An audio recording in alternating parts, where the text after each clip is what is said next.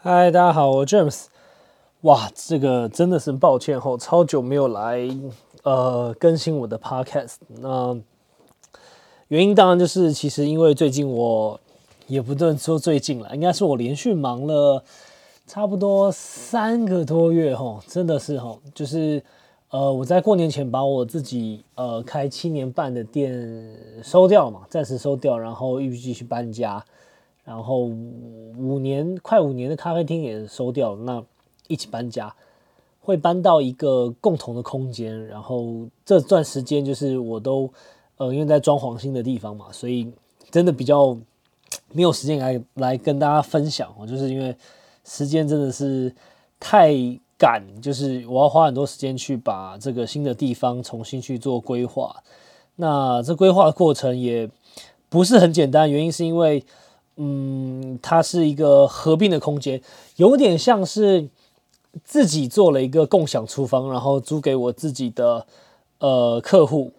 不算客户，等于说有些算客户吧，开发客户，但我们也有算合伙了。那当然有两间是我自己的店嘛，所以总共会有呃四间的品牌，然后在一个地方，然后会走一个比较不会太高单价的一个呃定价策略。食物就是可以快一点让你拿走吃，但它有一定的品质，这样，所以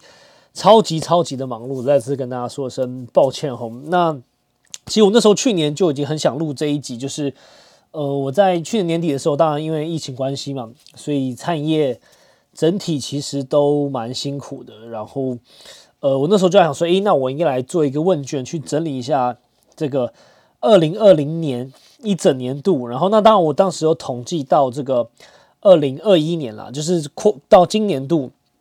的这个头，大概到过年前吧，到过年前我才把整个问卷结束。那这问卷的内容呢，总共将近会有呃一百个餐厅老板，就是有效问卷，我们看来就是有一百个餐厅老板，然后里面我有问了算是蛮多的问题吧，然后这些问题的目的就是来做一些统计吼。那当时我也是因为就是很感谢老板们愿意分享嘛，所以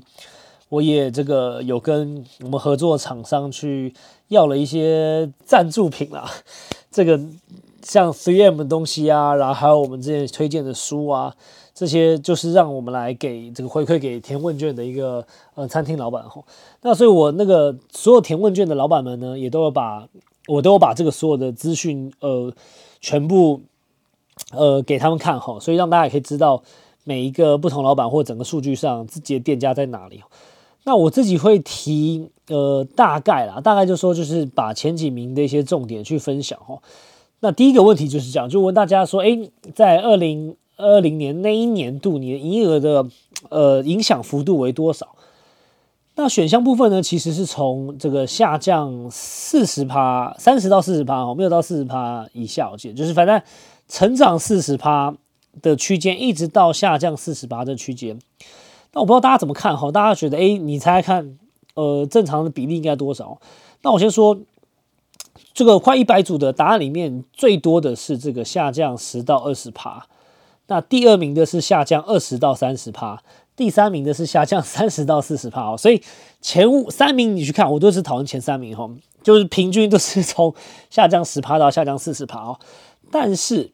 里面依旧有成长的哈，还有成长四十趴以上、三十趴以上的，都当然都个位数了。那我觉得好奇哦，就是为什么还会成长，然后到可以这么多幅度？我最后去看啊，就是这些餐饮业大概都是在所谓的观光景点的餐饮，它本来可能就是呃旅游，不要说旅游胜地啊，就是不一定哈，也有些就是热闹但是好玩的地方，但以前没有。就是六日或是连假，大家当然呃习惯上台湾也到各个国家很近嘛，所以习惯会出国。可今年没有办法出，去年没有办法出国嘛，所以大家会有一点钱去呃台湾当地的自己去做这个旅游嘛。所以这些成长的，我说幅度大的哦，大概都是观光旅游的景点的餐饮。那它因为台湾当地这个状况，所以它其实呢很多。哦那剩下大概十零到二十趴的，其实有很多是这个所谓的，呃，我认为叫做台湾小吃类啦，就是平价小吃类，就是平价食物类。因为你还是要吃饭嘛，你不可能不吃饭，所以这些类别呃都还是可以成长吼，所以呃我觉得回到这个参考值来看的结论就是，如果你选的呃这个题目是大家频率会高的，其实我觉得这个真的是它的抗压性或被影响性真的比较低了。第二个问题是，哎，你有没有使用外送平台吼？这答案很有趣，就是有百分之这这问题是这样，你是否使用外送平台？那选项就是本来就使用。呃，二零二零今年才开始使用，然后尚未开始使用。那百那前那其实第一名到本来就开始使用，其实占了四十趴了。然后今年才开始使用，占了三十趴。然后还没使用，大概占了呃二十七趴。所以比例上就是现在在外送，以我的 data 去看的店家数，应该有七成其实都有加入外送了。那当然呃不一定每一间表现好，加上你越早期的越在上面呃已经近一段时间的，它的曝光或是。评价高的话，一定还是在前几名啊。那第三问题就是，诶，如果你有使用外送平台，你目前使用哪一个？那我的资料是，呃，Uber Eats 多一点点了，大概跟 Fu Panda 其实差不多，大概差了四五个。对啊，那剩下还有一些其他的小的就比例差很多。但是以 Fu Panda 跟 Uber Eats 在我统计的数字里面，其实大概就应该有占了，或可能有九成哦。但是因为还有一些店家是共同都会使用嘛，有用 Fu Panda 也有 Uber Eats，但整体上 Uber Eats 比较多了。哎，我先说我的问卷是全台湾的哈，就是以开把的资料来看是全台湾的。然后再来下一个问题，我那时候去讲就是，哎，以目前体用上，你们觉得就是这些店家老板觉得，呃，这些的分数是多少哈？就大家平均。呃，这就这我就不去细讲分数或大家的评论了。那我的资料来看，就我的资料来看，我们看 Uber Eats 哈，Uber Eats 评分最多、数量最多的哈，就是七分跟八分，大概呃都有三十趴的人都给七到八分了。那 f o o Panda 最多的这个投票数在 是两分哈，就两分，它大概是票数最高的。但是它平均不能这样算啊，就是平均你如果问 fu panda 的话，它大概应该是在四点五吧。Uber Eats 如果照这数字，应该是在七吧，七点五吧。给大家参考哈，这个不能代表所有答案哈，但是以使用体验上去看哈。呃，在第五题就问说，哎，那如果你用外售平台满意的是什么哈？大概最多其实就是说增加营业额了，然后增加营收，增加营业额，然后。帮助带流量，那这好处啦。不满的原因就几乎不用怀疑哈，有有 有九成都是，有八成啦，不要说九成，八成大概都是说这个抽成太高，抽成太高，然后品质不好，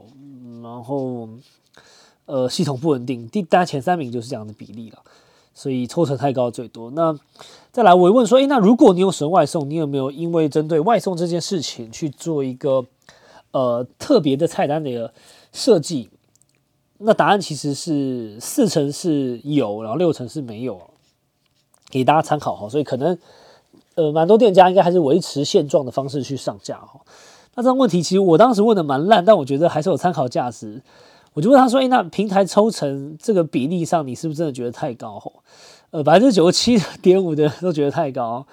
有百分之零百分之二点五的人没有哈。那我觉得他应该是。”